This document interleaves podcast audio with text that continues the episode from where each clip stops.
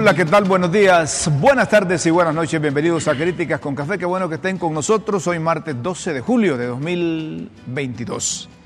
Transmitimos desde la capital de la República de Honduras, Tegucigalpa y Comayagüela. ¿Clima agradable? ¿Qué tal está Guillermo? Feliz de vivir, Rómulo. Feliz de vivir, es la palabra.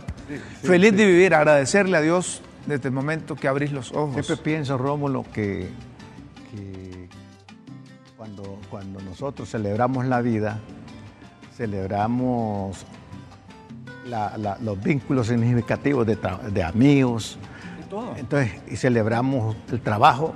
Es con decir, tu esposa, con tus hijos, con, con tus amigos. sobrinos, con tus amigos, con tus compañeros de y trabajo. luego ya tener vida es mucho, tener salud es un agregado, un valor agregado maravilloso. Y tener trabajo, Rómulo, y tener sentido de la vida, Rómulo. Y es un tener honor. amigos. Pues sí, es amigos del alma. importante. Oíme vos, Guillermo, ya entrando en materia, ¿y vos cómo ves ese...? Yo no sé cómo llamarlo. Es- Esa cosa que propuso el señor que dirige el Congreso, don Luis Redondo. Pero previo a eso, parece que andamos nosotros vestidos como los santos de los últimos días. Los mormones, hombre. Ah, no. Los santos de los últimos Eh, días. La iglesia de Dios de los santos de los últimos días. Me Así acuerdo parecemos nosotros. Bueno, pero- en todo caso, eh, mira, eh, eh, se presta, yo veo eso con mucha suspicacia. Suspicacia. Porque, ¿Por qué? Porque ya existe, por un lado, eh, las líneas claras a la luz de la Constitución de una comisión, ¿verdad? Nominadora. Aunque yo tengo también mis, cuest- mis cuestionamientos. nominadora. Sí, la- Sí, una- es que mire, tengo mis cuestionamientos. Pero luego ponerle como una paralela con, con la nota de no- notables, eh, ese par- esos paralelismos me, me, me- me- llama, me, me crea suspicacia. Y luego pienso, con todo el respeto a nivel científico, realmente los, eh, los científicos entenderán esta- estas tramas políticas. eh, A, mí lo que me parece es que el señor eh, Redondo no se quiere quedar atrás con relación a otros sectores que proponen esto, que proponen esto, que proponen reformar la, la ley de junta nominadora, que pretenden cambiar requisitos. En el holgorio todos dicen que no tienen interés en cortes, en magistrados, que- que lo que buscan es una corte, dicen, eh, que verdaderamente aplique la justicia. Eso lo, quere- lo queremos todos. Pero cuando el señor Luis Redondo recomienda, sugiere o propone a los representantes de las instituciones, que son siete que conforman o deben conformar la Junta Nominadora, que incorpore elementos extra constitución, extra ley, ahí nada más lo que está mostrando el señor Redondo, uno, que no tiene conocimiento real de la constitución de la por República. un lado podría ser. Otro que está tratando de- de- de- de manchar con ilegalidad a personas que tienen mucho prestigio nacional e internacional y que nos han representado dignamente eh, eh, en su respectivo campo. Meter a María Elena Botassi.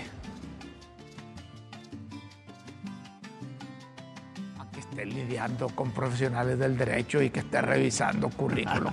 Eh, Yo solo me imagino No sabes cómo Yo es. solo me imagino. ¿Sabes cómo es? que la señora dejó los tubos de ensayo y se vino a revisarle el mira, currículum de mira, esta cosa. ¿sabes qué? que No, sí? y solo quiero agregar algo. Ajá. Como él se acostumbró a la ilegalidad, ¿por qué no es legal? Mira, Este, este honorable hombre también, ¿verdad? Eh, un científico. El Sir Moncada. de, de al- Salvador sí, Moncada. Sí, hombre. ¿Sabes cómo es eso, Rómulo? Discúlpame. Que meter a esta, a, a esta gente que, es- que está con trascendencia científica a un serpentero. ¿Me, me entiendes? De acuerdo con tú. De acuerdo con vos. Eh, no, no, no se trata de esas cosas. No se trata de eso. No se trata de no, de no quedarse atrás. Se trata de hacer las cosas como están establecidas. Lo que necesitamos es fortalecer las instituciones del Estado.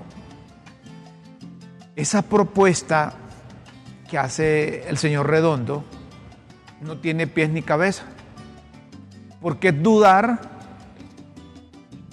de la junta nominadora y prejuiciarse contra los integrantes de esa junta nominadora, porque me confiaron unos miembros de la junta nominadora que les dijo, miren, para que no vuelva a suceder eso, que los de la junta nominadora se van a reunir con el presidente de turno allá por Talanga eh, para, para, cabildear quiénes van a ser eh, los que van a integrar la, la nueva Corte Suprema de Justicia.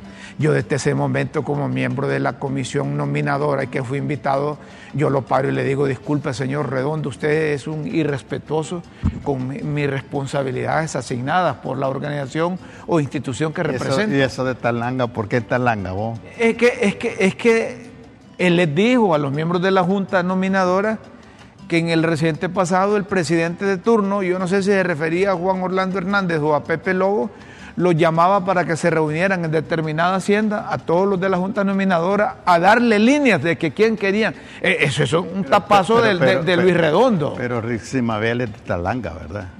Riximabel. Sí. Romana. Ah, no, no, no, sé de dónde es. De Talanga. No, yo te lo Pero ahí no tiene ninguna Pero por eso asocié, dije, ¿por qué Talanga? No, no, tiene ninguna Yo lo que creo que el Congreso debe respetarse por sí solo. Como a él lo eligieron los, suplentes, él quiere enmarañar a todo el mundo. Mira, y también es como avalar, eh, eh, percibo que se sabe que las cosas están torcidas, ¿verdad? Pero... En vez de enderezarlas, sí. quieren torcer a no, otros. Pero quiere, quiere como, como justificar esa, eso torcido con gente de altos quilates científicos y morales. Eh, es decir, ojalá ni se les ocurra invitar a esta gente. No, no. Y, Desde ahorita le decimos a, estos eh, distinguidos hondureños que nos prestigian internacionalmente, ni siquiera escuchen esas cosas, hombre. esa cosa política, esa cosa, eh, los diputados al final, los 128 diputados, van a tomar la decisión ya eso es tratar de dorar la píldora, que traer expertos, que traer a estos que hay que apoyarlos, que nombrar una comisión aquí. Dejen que la Junta Nominadora seleccione los 45 y sujétense a lo que dice la ley, los del Congreso y elijan 15. Y si quieren cambiar esa cosa para el futuro, que ya no quieren que el Congreso elija la nueva Corte Suprema de Justicia, busquemos un mecanismo, hombre, elijamos eh, directamente a los miembros de la Corte Suprema de Justicia y los elegimos para siempre. ¿Ah? Así como sucede en Estados Unidos, que en Estados Unidos no andan cambiando. De nuevo la sospecha, Rómulo, de nuevo, la sospecha, en toda proposición, en toda propuesta hay una preposición. ¿Cuál es la preposición? Es el trabajo. Es el trabajo nuestro y el trabajo de la gente, el trabajo... Yo quisiera que los diputados, los diputados, que los diputados no mienten más, los diputados son personas que que solo dicen la verdad y nada más que la verdad. Y cuando son juramentados como diputados, hacen ese juramento. Prometo ser fiel a la, a la República, cumplir y hacer cumplir la Constitución y las leyes. Dice. te digo esto porque si le preguntas a los diputados, cada uno de los diputados y usted quiere proponer a alguien ahí en la Corte. No, yo no tengo ningún interés. Le preguntas a los 128 diputados uno por uno y nadie te quiere poner un, candidato, un candidato magistrado. Nadie. Es decir, que ellos, ellos quieren apartarse de esa cosa. Imagínate vos hasta qué extremo. Y todos. Nadie tiene el valor de decir, miren, yo quiero poner un, compadre mío para que cuando me toque alguna cosa allá me la defienda. todos son todos son honorables. Todos son honorables los diputados. Nadie quiere poner... Aunque hayan violado a la dama que se llama la, la Constitución. Y mira cómo son, cómo son, que en la Constitución dice que corresponde a los diputados elegir los 15, pero ellos dicen, no, si eh, allá los eligen otra gente, allá se, elige, se reúnen los liberales, los nacionalistas y los del libre, a saber si ya compraron votos de los cachurecos, dicen. Ya otros cachurecos pasaron a otro lado porque ya les pagaron. O los liberales ya se vendieron. o los de libre están indecisos ahí, que no quieren, no, no, no, saben si se van a incorporar al total de los diputados o se van a mantener al margen como se han mantenido algunos diputados, 17 en total. E, e, esas cosas... Me compartió un abogado ayer, precisamente. Mira, Guillermo me dice, en estos procesos de selección o elección, ya existe una preselección. Ya. ¿Cómo le digo yo, yo como ingenuo? ¿Cómo?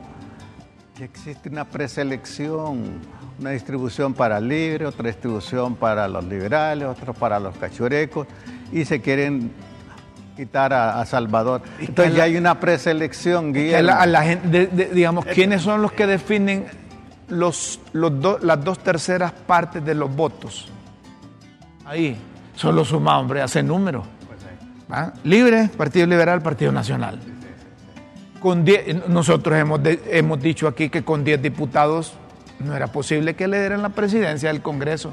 Entonces, que el Partido Salvador de Honduras. Rómulo, que, que, percibirá que, de qué andará detrás Luis Redondo si, si hay, ya existe una preselección y, y hacen a un lado al, al, partido del... A lo mejor es que no le regaron maíz a Luis y entonces, entonces está tratando de enredar la cosa.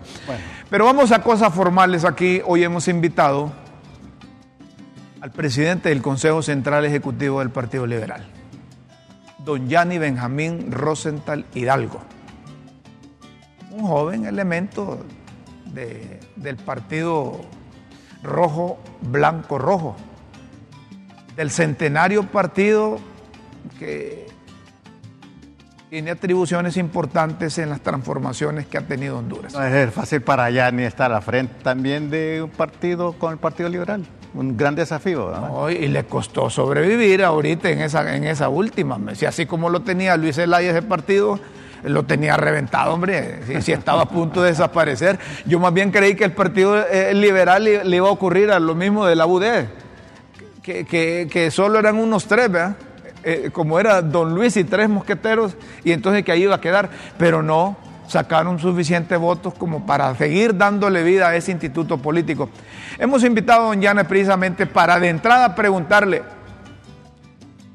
¿y el Partido Liberal con relación a, a la Corte Suprema de Justicia en cuanto al proceso de selección, al papel de la Junta Nominadora y a la elección al final de los 15 magistrados de la Corte Suprema de Justicia, que constitucionalmente corresponde a los diputados, como a la gente le gusta que le preguntemos a los políticos, ¿ya tiraron línea ustedes o cada quien anda en su línea ahí los diputados del Partido Liberal? Don Yanni, gracias por estar aquí en LTV y aceptar esta invitación de críticas con café.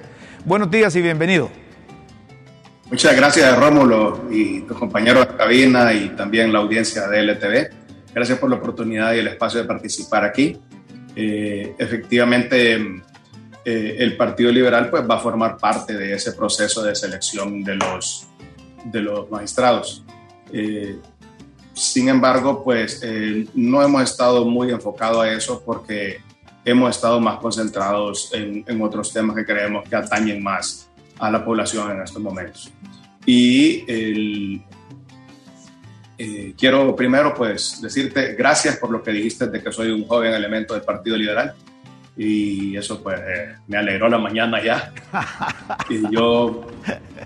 no, pero es que con relación a nosotros que a días peinamos cada más, es un cipote. Es como cuando el Papa se encontró con Bill Clinton, dice que este cipote es inteligente. El Papa, este cipote es inteligente. Entonces está así. Sí, eh, nos gusta esto que diga el Partido Liberal no esconde y vamos a participar. Porque es lo que espera uno, los diputados son los que eligen, hombre. Y entonces va a depender de la correlación de fuerza. Ahí no hay que buscarle tres patas al gato si se sabe que tiene cuatro, porque así ha sido. Ahora, no van a elegir los, los, eh, los magistrados, los de la Junta Nominadora. Y que cuando don Luis Redondo propone a notables, a personas que nos han prestigiado nacional e internacionalmente para que apoyen o que sustituyan, no que sustituyan, no que respalden a la Junta Nominadora para seleccionar mejor, eso de nada va a servir si al final son los 128 diputados que van a tomar la determinación. ¿De qué corte estamos hablando que necesitamos los hondureños? Yané. Bueno, antes creo, Rómulo, que vale la pena que hablemos un poquito sobre el proceso de formación de la Junta Nominadora, porque ese es un componente importantísimo para seleccionar las personas que van a llegar al Congreso. Si efectivamente al Congreso le mandan 45 personas que sean correctas, honestas, pulcras, entonces los diputados van a tener que escoger entre esos honestos y no van a haber corruptos en la lista, ¿verdad? Entonces el, el papel de la Junta Nominadora es crítico. Cada una de las instituciones de la Junta Nominadora, de acuerdo a la ley, elige a su representante en asamblea.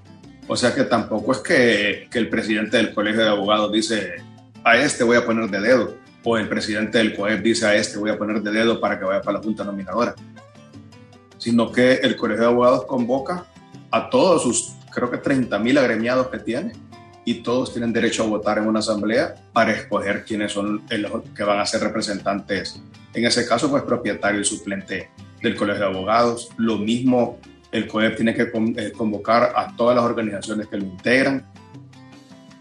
El claustro de profesores también tiene que hacer lo mismo.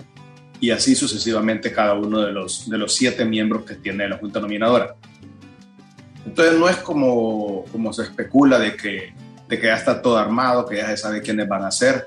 Eh, he visto en la nueva ley una propuesta que quienes ya estuvieron en la Junta Nominadora anterior no puedan volver a estar. Y eh, veo mucha preocupación de parte del PSH y el partido de gobierno por su poca presencia en los entes que integran la Junta Nominadora. Eh, podemos decir que se durmieron ahí en su momento y pues ahora quieren corregir esa, esa dormida que se pegaron. Y por otro lado, pues también eh, yo tengo que reconocer, bien, el Partido Liberal en su momento eh, tuvo la oportunidad de ser parte de la alianza y optamos no serlo y eh, obviamente pues después eh, Libre hizo alianza con Narrala, agarró mucha fuerza y sacaron bastantes votos. En ese momento el Partido Liberal comprendió que tenía pocas probabilidades de ganar la presidencia y se enfocó a proteger su base de, de alcaldes y de diputados. Y, y, lo logró, porque el Partido Liberal creo que tenía 25 diputados, eh, cayó, cayó un poco, cayó a 22, pero pues fue una pérdida de 10% de los diputados que tenía y por otro lado, pues eh, tenía creo que 105 alcaldes y ahora tiene 94 alcaldes, más 6 que tienen alianza con Libre, son 100, prácticamente los mismos alcaldes que tenía. Entonces logró proteger esos dos niveles electorales, que fue el enfoque que hicimos. Eh, toda la recaudación de recursos que se hizo se trasladó a los alcaldes y a los diputados para protegerlos a ellos. Y pues por otro lado, pues teníamos también el problema de la imposibilidad de haber unido al Partido Liberal por la renuencia del otro movimiento eh, fuerte que había en el partido. Siempre se negó a unirse y más bien se fueron a apoyar la alianza en contra de los estatutos del partido y entonces eso pues, perjudicó mucho el voto a nivel presidencial y ese fue otro factor por el cual nosotros optamos por trabajar más duro por el nivel de diputados y el de alcaldes, conscientes que esa, esa división que provocaba el otro movimiento impedía lograr obtener un buen resultado a nivel presidencial. Hoy el Partido Liberal tiene una obligación con los 22 diputados que tienen el Congreso Nacional que representan al pueblo de Honduras. Esos son representantes de la gente que los eligió y ellos tienen una responsabilidad muy grande. La responsabilidad de poder elegir personas eh, íntegras y pulcras, personas transparentes, honestas, que realmente puedan darle otra cara y puedan transformar la Corte Suprema de Justicia. Todos los hondureños, estoy seguro, aspiramos a tener una Corte Suprema que sea honesta y eh, lamentablemente pues ha costado mucho eh, las presiones de políticas y no digamos las empresariales. Eh, son vientos muy potentes que hacen que ahí haya mucha turbulencia al interior de la Corte Suprema de Justicia.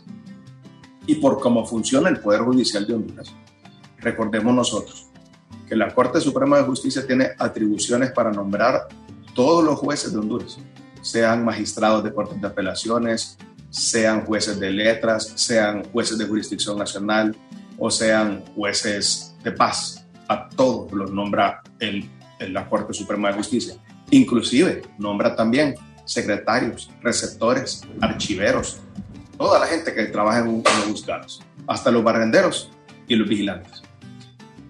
Tradicionalmente, eh, la Corte Suprema le ha trasladado esa función administrativa al presidente de la Corte Suprema y el presidente el solito quita y pone todos los jueces, los magistrados y, como repito, hasta los barrenderos.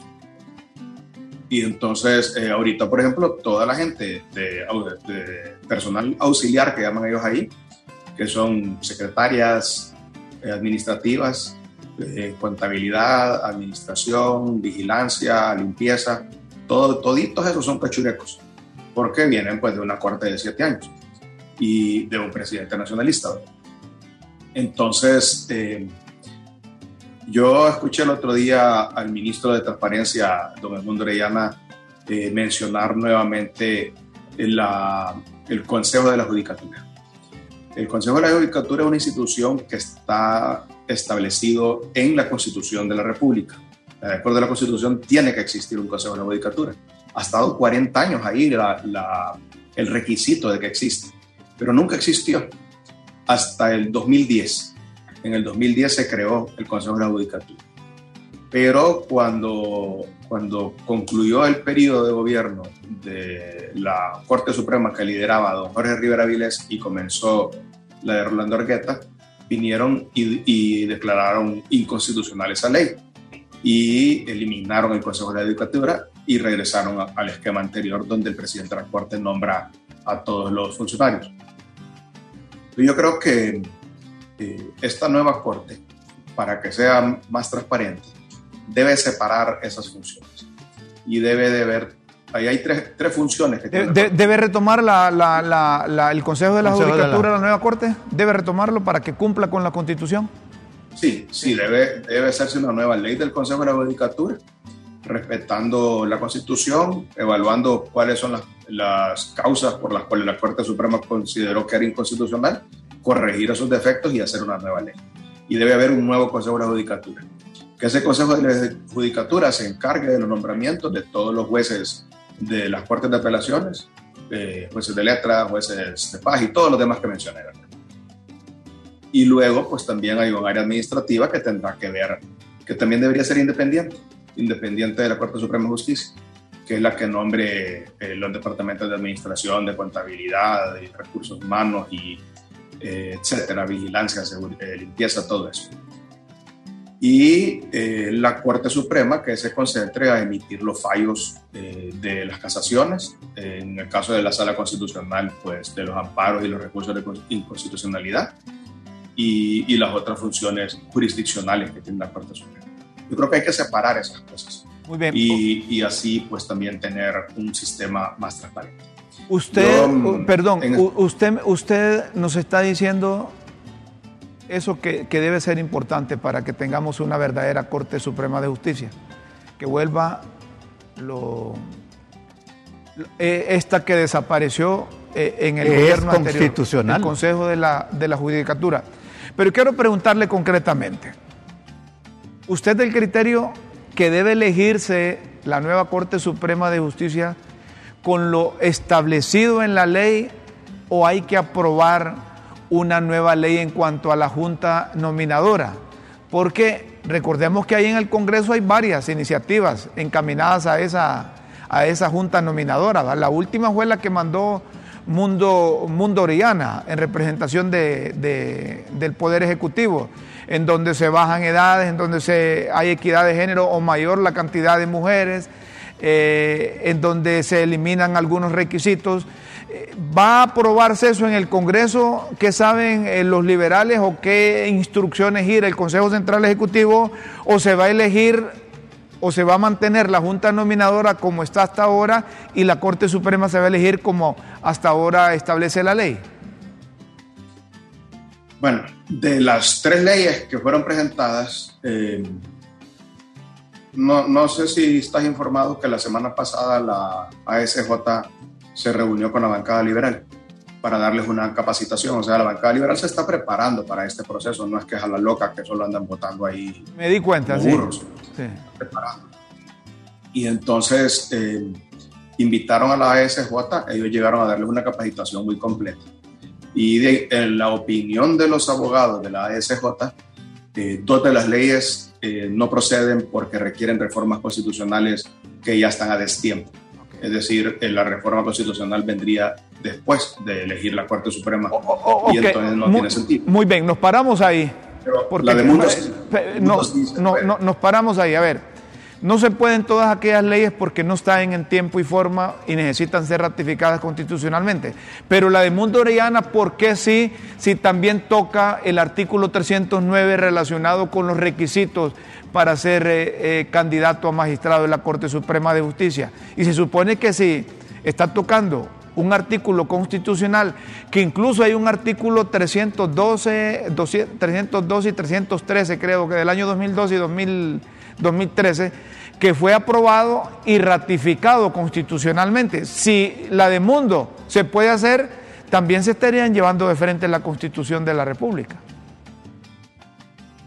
ese artículo no se va a poder reformar. Ah, y el deseo de que todos los abogados que no son notarios eh, pudieran participar o aspirar a ser magistrado de la Corte Suprema de Justicia, no se va a poder mientras no se reforme ese artículo. El artículo constitucional es claro en que hay que ser notario y tiene sentido por dos razones. Primero, porque quien otorga el exequatur de notario aquí en Honduras es la Corte Suprema de Justicia. Entonces sería ilógico que quienes están examinando al aspirante notario no sean notarios ellos mismos. ¿va? Entonces eh, tienen que ser notarios los examinadores para poder otorgar un exequatur. Y lo segundo es que si es la más alta magistratura judicial de la nación, eh, ser magistrado de la Corte Suprema de Justicia pues es, es, la cúspide de nuestro Poder Judicial. Y por ende deberían de contar con la mayor capacidad y conocimiento necesario. Y eh, el notariado es una eh, condición que le da al, al, al, funcionario de fe pública, al notario, valga la redundancia, más conocimiento. Yo, yo, por ejemplo, yo soy notario y yo tuve que garrotear exagerado para poder ser notario. Pues estudié y estudié y estudié varios meses para prepararme para ese examen. Y, y así sé yo que hacen todos. Eh. Los, los, abogados cuando van a tomar el examen de notario van nerviosísimos porque saben que es difícil. Y, y entonces eh, es un proceso y un paso que refina eh, o, o, eh, o logra que quienes lo pasen se sabe que tiene más conocimiento y tiene más derecho a ser magistrado. A propósito, de eso, a propósito de eso de notario, don Salvador Narrala, designado presidencial, anduvo con una campaña y anda todavía, que los notarios son un montón de léperos, que son un montón de pícaros, que son los que están ligados con el crimen organizado y que son ellos los que ponen los magistrados. Bueno, eso lo dijo el, el designado presidencial. No sé si usted lo escuchó. Barbaridad. Sí. Hay, hay, de todo en la viña del Señor, ¿verdad? Eh, ahora eh, los notarios eh, inclusive son eh, ODFs que le llaman otras profesiones des, designadas que tienen que reportar a la URPROFROLAT, una entidad que hay en la Comisión Nacional de Bancos y Seguros. Entonces lo, los notarios eh, tienen que reportar eh, sus actividades eh, a esta organización ah. de antilavado de activos que tiene la Comisión Nacional de Bancos y Seguros para asegurarse que no estén colaborando precisamente con temas de, de crimen organizado, lavado de activos, etc. Entonces es una profesión que está supervisada por, eh, por tres entidades. Por la Contraloría del Notariado, que opera en la Corte Suprema de Justicia, por eh, la Comisión Nacional de Bancos y Seguros, que tiene una oficina específicamente para eso, y por supuesto, pues eh, también por la Asociación de Notarios, que también vigila a los notarios. Entonces, es una, es una profesión bien, bien supervisada. Ahora, regresando al tema, una cosa que no estoy seguro yo, Rómulo, y, y se lo estaba preguntando a los diputados liberales y me dijeron que lo van a averiguar. Ayer lo estábamos hablando. Es que si la ley actual de, que tenemos de la Junta Nominadora fue aprobada en su momento por 86 diputados, las reformas a esa ley requerirían también de 86 votos. Entonces, no es que solo con 65 la pueden cambiar, en caso que la que está vigente fue aprobada por 86 votos. Hay una costumbre. Eh, perdón, perdón, es que independientemente de eso, entiendo yo que si es una reforma constitucional, ya la misma constitución de la República establece que se necesitan dos tercios de votos para, para ser aprobado. Si fue aprobada y ratificada, yo creo que fue en 2012 y 2013, si fue aprobada y ratificada, entonces significa que sería el mismo procedimiento que se, se utilizaría, salvo que haya otra. No, es que, si no me equivoco, vos cubriste el Congreso un tiempo, ¿verdad? Estuve ahí. Bueno, entonces vos sabés bien, mira, eh, hay unas leyes que le llamamos estatuto constitucional, que son las leyes que regulan ciertos artículos de la Constitución. Porque hay unos artículos que dice tal y tal cosa y después dice, este artículo será desarrollado en una ley especial. Esa ley especial se, se llaman estatutos constitucionales. Y aunque la Constitución no lo requiere, ha sido la costumbre del Congreso aprobarlas con 86 votos los estatutos constitucionales. Eh, tal es el caso de la ley de, la Junta Nominadora, eh, que está aprobada así. También está aprobada así eh, lo que antes era el reglamento interior del Congreso Nacional, que ahora se llama Ley del Poder Legislativo. también está aprobada con 86 votos. Y, hay varias otras que, que, son, que las desarrollan, que desarrollan artículos constitucionales y entonces la del Consejo de la Judicatura es otra. El Consejo de la Judicatura fue una ley que fue aprobada con 86 votos porque estaba desarrollando un artículo de la Constitución. Y, y eso ha sido una costumbre durante 40 años. Y la costumbre eh, hace ley en derecho. Entonces, si la actual ley, no la Constitución, sino que la ley del Consejo de la Judicatura. Lo aprobaron por 66 votos, por ejemplo. Entonces, sus reformas también tienen que ser como 86. Tienen que ser aprobadas. Bueno, es válido eso. Pero volvemos a lo de la Corte Suprema de Justicia. Por hoy, de acuerdo a, su, a su opinión, a lo que nos adelantaba, si quieren cambiar el mecanismo, si quieren hacer reformas, será después de la elección de la nueva Corte Suprema de Justicia que debe ser el próximo año, que por ahora no se pueden hacer otras cosas más que, que, ir viendo cómo verdaderamente hay una depuración de los que aspiran a convertirse en nuevos magistrados. Así hay que entenderlo. Yo les voy a aconsejar a ustedes que no caigan en la cortina de humo del proceso de selección y en realidad se enfoquen a la calidad de los candidatos. No, no, no. no. Porque Ahí nosotros, nosotros no estamos perdidos en eso. Nosotros somos del criterio que los 128 diputados son los que van a elegir y que allá están haciendo esto, haciendo lo otro, ah, eh, viendo cómo meten gente, viendo con el propósito de que les dejen tranquila la negociación de los, entre los 128 para ver cómo va a quedar la cosa. Nosotros somos del criterio que los tres partidos mayoritarios, si le quieren dar, como dicen popularmente, una, tucita al Partido Salvador de Honduras, lo pueden hacer. A, menos de que Luis Redondo ya haya sentido que se queda afuera, entonces está tratando de ver cómo eh, con manotadas de ahogado aparece con esa iniciativa que dice, metamos a notables en esa junta, como para hacer a los de la junta a un lado y ver cómo meten nuevos candidatos es difícil que Luis Redondo se pueda quedar fuera, es el presidente del Congreso, es el que nombra las eh, comisiones de dictamen y establece cómo va a ser el procedimiento de votación y todo, o sea, no, no, es, no es así nomás. No, y como está ahí, yo digo, como está ilegal ahí. Pero está ejerciendo. No, sí, pero ¿está ilegal o no está ilegal? Sí, sí, porque a eso por ejemplo, sacó 85 votos, ¿verdad? Quiere decir que él sacó 43 pero sin embargo ahí está sentado.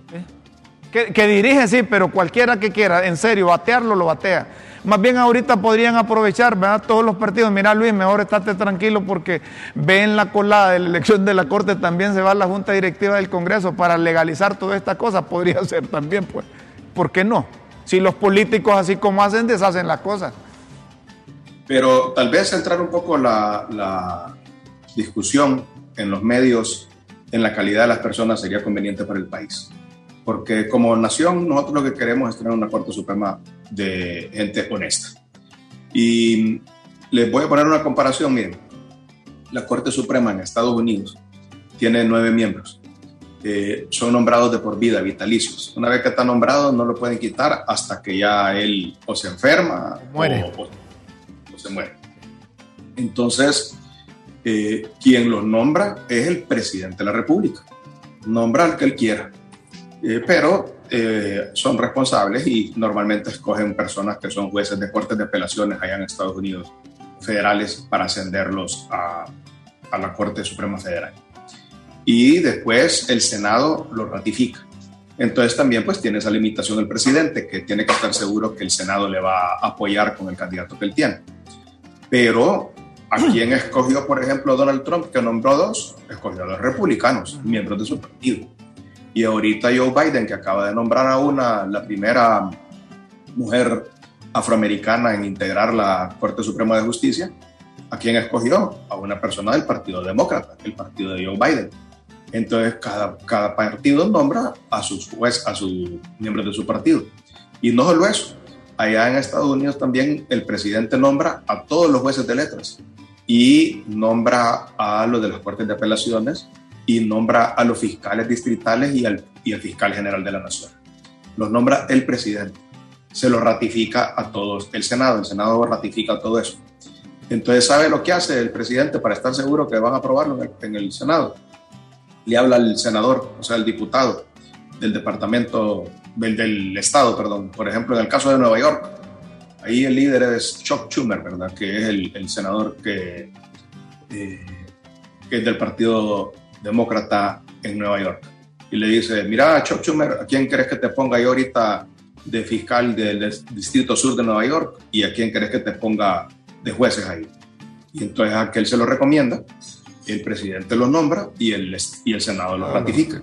O sea, un proceso súper político, pero súper político. Imagínese usted eh, que aquí eh, los diputados le recomendaran al presidente quién poner de juez en cada una de las ciudades, sería una cosa escandalosa. Entonces, a pesar de eso, esa institución funciona muy bien el Poder Judicial americano es un Poder Judicial que funciona bien. ¿Usted cree que va a llegar el momento, usted cree que va a llegar el momento en Honduras que daremos ese paso importante que de por vida elijamos la Corte Suprema de Justicia para evitar esta pérdida de tiempo? Porque hay preguntas así, por ejemplo, que nos hacen nuestros televidentes. Dice, lo que pasa a Rómulo, que, lo que proponen, los que proponen son juez y parte, y dentro de los 45 van algunos de los que ellos proponen. Ejemplo, COEP, eh, Colegio de Abogados, Centrales Obreras, etcétera ¿No temen ustedes? Hay una pregunta. La constitución dice que para ser procurador y subprocurador son los mismos requisitos para ser magistrado. Si violaron los requisitos para ser procurador y subprocurador, ¿no temen ustedes que para ser magistrado también se violen esos requisitos? Una pregunta concreta, don, don Yanni. Lo que pasa es que recuerde que eso fue cuando eh, los diputados del Partido Liberal, de los de Jorge Cálix y los del Partido Nacional no estaban en el Congreso. Ahí fue cuando aprovecharon para nombrar ese procurador y su procurador y para nombrar eh, eh, la Junta Directiva del Congreso y también para aprobar la amnistía política. O sea, el Partido Liberal no estuvo ahí en el momento. Entonces ahora pues eh, creo que los diputados aprendieron la lección y, ahí van a estar sentados, van, no van a permitir que un suplente le usurpe su curul ah. y vaya a ejercer un voto de, como lo que ocurrió en enero. esperamos que vamos a llegar a eso, le preguntaba de tener una corte de por vida para que no estemos perdiendo tiempo en juntas nominadoras, pero, en propuestas. Pero, aparte, ¿cuáles serían los requisitos para tener una corte de por vida? ¿Cómo cortar esta... Esta, ligazón política. Sí, pero ¿cómo, cómo cortar esas actitudes mañosas, esas actitudes incorrectas, antiéticas? ¿Cómo es posible que una instancia que ha sido eh, eh, conformada ilegalmente tiene autoridad ética para pedir ética a una nueva instancia como ser la Corte Suprema de Justicia. Yanni, ¿qué, podemos hacer? No, y es que es cierto, siempre llegamos a eso. Pues. Vaya, en mejor lenguaje, en mejor lenguaje, yo te entendí bien. Pero, previo, Yanni, eh, yo personalmente, que no, no soy abogado, pero los admiro, tú nos estás dando una, toda una cátedra general de, toda estructura de poder, la gran responsabilidad que tiene eh, el Congreso, las instancias de, de hacer lo posible que se haga lo más correcto posible, hombre. Porque, pero, ¿qué autoridad moral va, tiene el Congreso, dijéramos, actual, para pedir ética en el procedimiento de la Corte Suprema de Justicia? ¿Y qué se puede hacer, Yanni, para, para tener, para unir la política y la ética para que haya un bien común? ¿Qué se puede hacer, Yanni? Yanni, aparte, es político y es un, es un profesional. Es abogado notario. Con mucha experiencia. Eh, ¿no? ¿no? hombre, así en concreto. Así en concreto. Como a, mí me gustan las cosas y como a Yanni le gusta. ¿Qué estatura moral ética tiene don Luis Redondo? que fue electo con suplentes en el Congreso para exigir en otros procedimientos lo que él no cumplió. Maestro. Pues mire, eh, me hicieron dos preguntas en una, ¿verdad? Primero me preguntaron sobre tener magistrados eh, vitalicios. Y en, el, en, ese tema yo creo que podríamos ir un, eh, transitoriamente hacia él que ahorita en esta ocasión se elijan, digamos, entre 3 y 5 magistrados para que ya queden vitalicios y 10 para 7 años. En el siguiente proceso se elijan otros 3 a 5 eh, vitalicios y el resto para 7 años, para que en unos 21 o 30 años pues ya tengamos todos vitalicios, ¿verdad? No, no creo que encontremos un consenso político ahorita para poder nombrar vitalicios todos los magistrados. ¿Pero eso este significaría reformar? ¿Ah? Eso significaría reformas si, si, si, si, tomaran, por ejemplo, vamos a elegir tres vitalicios y elegimos 12 por 7 años. No se puede, en este proceso no, se, puede. No se puede. Tendrían que hacer reformas para el próximo. Correcto. Ah, ahí sí.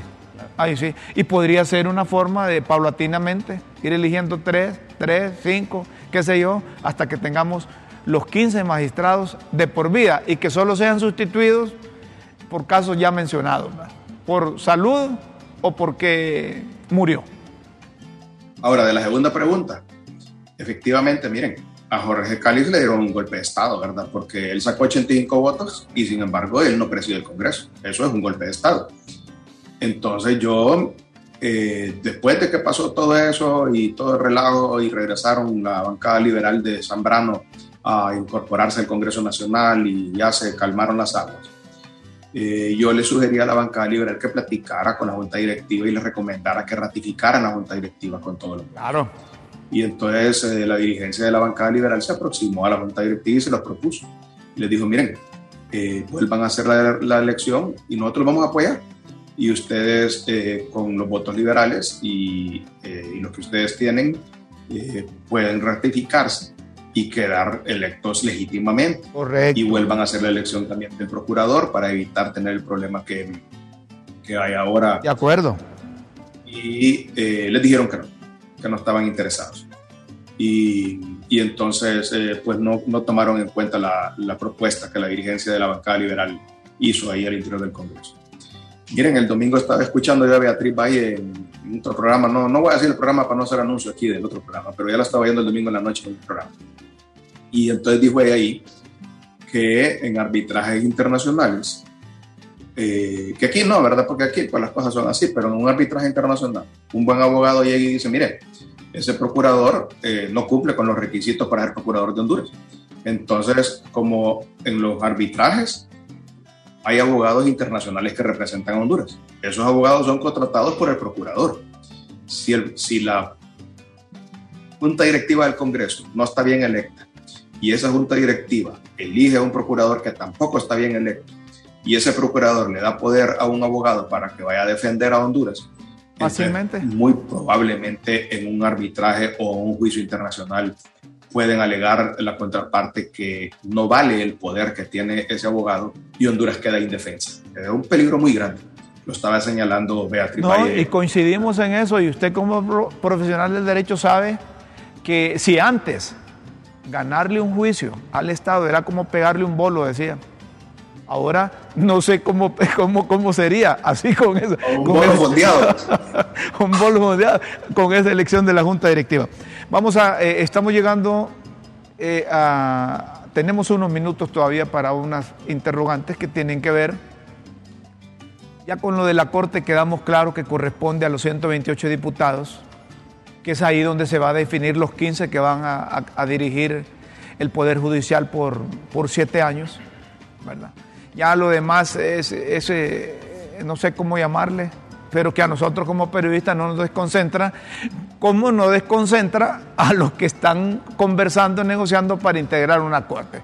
Esa corte no solo va a ser de libre, esa corte no solo va a ser liberal, esa corte no solo va a ser nacionalista y esa corte no solo va a ser del Partido Salvador de Honduras. Y en eso estamos claros los que sabemos cómo se elige en la Corte eh, Suprema de Justicia. Pero vamos a la parte suya. Ya tiene cuenta abierta en el banco, ya le autorizaron. No, todavía no. A, a, Papo, ¿y por qué? Y no es que salió una publicación de allá del Departamento de Estado donde ya prácticamente usted había cumplido su, responsabilidad en los Estados Unidos y se había librado de todas esas cosas. ¿Qué o cuál es el obstáculo del por qué aquí? ¿Quién no le quiere abrir la cuenta? Yo, yo lo puedo llevar a una cooperativa ahí. Aquí tenemos aquí que abre una cuenta. Ya ¿Ah? pero, me hizo muchísimo clavo la, la, anterior Comisión Nacional de Bancos y Seguros en los bancos. Ah. el que está de tierra ahí y entonces eh, pues va a tomar su tiempo. Imagínense que ya tengo, sí tengo una cuenta en otro país, pero aquí no. Y entonces... Eh, es decir, que usted tiene cuenta de ahorro, tiene cuenta de ahorro de cheque en otro país y aquí en su país no ha podido abrir una, una cuenta. Es correcto. ¿Y todo por qué? Porque la Comisión de Bancos y Seguros del pasado le echó volcotadas de tierra con quién? Con todos los bancos, con todo el sistema financiero. Correcto. Ya ni cuando preguntamos esto, no lo hacemos por curiosidad. Para nosotros esto es pedagógico, porque tenemos televidentes que nos vean a nosotros con seriedad académica, esperamos ser juiciosos. Entonces, si preguntamos, es para desnudar también las, las injusticias y la aplicabilidad de la ley eh, como a particulares y no en general. Entonces, esa es nuestra motivación, que también el programa sea pedagógico, sea educativo, ¿verdad? Y nos acercamos a, todos nuestros entrevistados y que nos acompañan, pero también a todos los televidentes con un sentido de educativo. ¿no? Por eso va la otra pregunta. ¿Le saldó cuentas Luis Zelaya al Central Ejecutivo del Partido Liberal? No, todavía no. Eh, hay un faltante de 7 millones de lempiras. El Consejo Nacional Electoral nos notificó que no habían sido liquidados y le ordenó al actual Consejo Nacional Electoral, al, perdón, al actual Consejo Central Ejecutivo que, que preside este servidor, que liquidara esos fondos.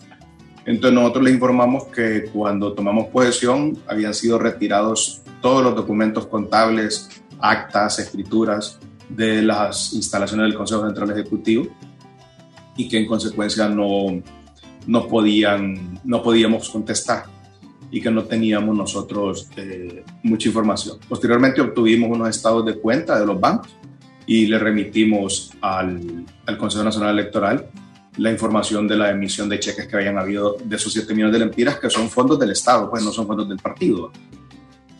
Fondos que el Estado le asignó al partido para el proceso electoral.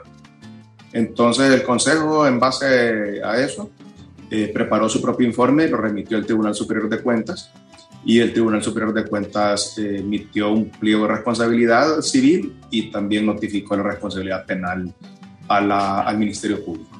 O sea que son el Consejo Nacional Electoral, el Tribunal Superior de Cuentas y el Ministerio Público quien tiene en sus manos ese tema.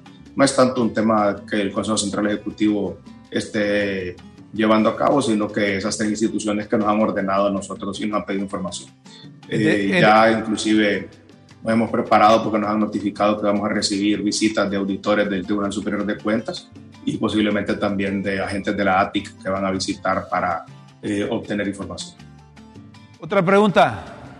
¿Usted va a aspirar a ser candidato nuevamente si tomamos en cuenta que solo estuvo tres meses y medio, o no sé cuánto, o un poquito más, en la elección pasada? Porque venía de aquel tours de allá de Nueva York, ¿o dónde era que estaba? Universidad. Estaba en la universidad. Lo, importante es que, ya ni nos mira con sentido también de humor, ¿verdad? Porque si no la vida... ¿Para qué? Es decir, estuvo aprendiendo allá, pues porque ahí se aprende, se aprende bastante. Después, va a seguir en esa candidatura del Partido Liberal, ¿no? Mire, ahorita me estoy enfocando bastante a un proceso de capacitación porque el Partido Liberal llevó un duro golpe en los dos departamentos más importantes que hay, que es Cortés y Francisco Morazán.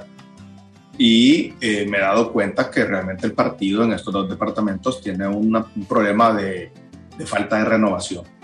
Y que mm, yo soy de los hipotes ahí, pues como dice usted, y de, aquí para arriba, ¿verdad? La, dirigencia del Partido Liberal. Entonces, eh, yo estoy trabajando en formar ahorita eh, instructores en Tegucigalpa ya comencé y estamos formando eh, un equipo. Claudia, mi esposa, me está ayudando en eso. Eddie Ordóñez, que es el director del Instituto de Educación Política, me está ayudando en eso. Y eh, varias eh, personas que, del, del, del Instituto de Educación Política también. Y eh, primero, pues estamos formando 25 instructores que después van a formar 125 y así vamos a ir. Y lo que pretendemos es poder tener una estructura para todas las mesas eh, y una estructura para poder organizar todos los barrios y alrededor de los centros de votación en estos dos departamentos que Francisco Morazán y Cortés representan eh, un poquito más del 40% del Censo Nacional Electoral. Claro, no. Entonces, si se logra eso, si como presidente central ejecutivo yo realmente logro lograr esa organización que yo quiero tener, entonces ahí sí vale la pena ser candidato del Partido Liberal, porque tiene posibilidades de triunfo. Entonces, eh, ese esfuerzo lo voy a hacer todo este año y el otro, y basado en eso, pues más adelante tomaremos decisiones. Pero eh, primero, pues hay que construir eh, los cimientos sobre los cuales construir una candidatura. yo vine aquí, como dices tú, Rómulo, a en tres meses y medio a lanzarme, pero a, recibir un partido destartalado. Eh, como cuando dejas un carro mal parqueado y le roban las llantas, le roban las puertas, le roban todo, y solo queda el cascarón. Así vine a encontrar el partido yo. Y eh, ahora pues estamos armando otra vez, poniéndole las puertas, poniéndole las llantas, poniéndole el motor, poco a poco. y esperamos pues que en este periodo de, de este central ejecutivo tengamos un partido que realmente sea competitivo, que tenga opciones de triunfo para el próximo proceso y, en base a eso tomaremos decisiones. Muy bien. Gracias, Yanni. Gracias por estar con nosotros. Gracias por acompañarnos en este proceso y lo mejor para ti y tu familia. Y su partido. Y, el partido. Y Honduras.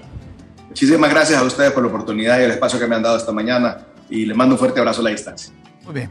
Yanni Benjamín Rosenthal Hidalgo presidente del Consejo Central Ejecutivo del Partido Liberal. Fíjate, claro, contundente con lo que dice. Fíjate, Rómulo, que observando a Joayani, ya, ya, nos dice la, que la actitud, la actitud de los golpes que él ha recibido, pero la actitud positiva que tiene es admirable, ¿verdad? Así que. Otros hubiera quedado allá. Sí, no, no allá o una depresión profunda acá. Depresión profunda, ¿verdad? Señoras y señores, Lástima que el tiempo se nos fue, pero teníamos las diferencias ahí entre el designado presidencial y el coordinador del Partido Libertad y Refundación. ¿Verdad? 500 mil votos, dice. De libre, 700 votos del Partido Salvador Pino, independiente, total 1.700.000 votos. Que Salvador Narrala. es una diferencia de vanidad. Que, Salvador Narrala se atribuye que por él es que libre ganó, pero le contesta Manuel Zelaya Rosales. Xiomara Castro con la, eh, con la historia, histórica votación, 1.716.793 votos. La alianza con 60 diputados tiene un promedio por diputado de 28.613. Partido Salvador de Honduras, 10 diputados, tiene un caudal electoral de 286.182.6. Libre, con 50 diputados, tiene un caudal electoral de 1.430.650. Algo así como dicen allá en el barrio los hipotes, queremos más a Lorita. Que Salvador, Salvador está equivocado, que cree que la alianza de él con Xiomara es la que permitió que llegaran a 1.700.000 votos. Hay un montón de gente que fue a votar más contra es que a favor. Es como una competencia de vanidades eso. Señoras y señores, el tiempo es nuestro peor enemigo. Concluimos aquí y les extendemos la invitación para que mañana estén a las 9 de la mañana en LTV, sintonizando críticas con café. Nos tenemos que ir, pero siempre puede sintonizar www.ltv.hn en cualquier parte del mundo. Con Dios siempre en vuestras mentes y en nuestros corazones. Pasen una feliz mañana, buenas tardes y buenas noches.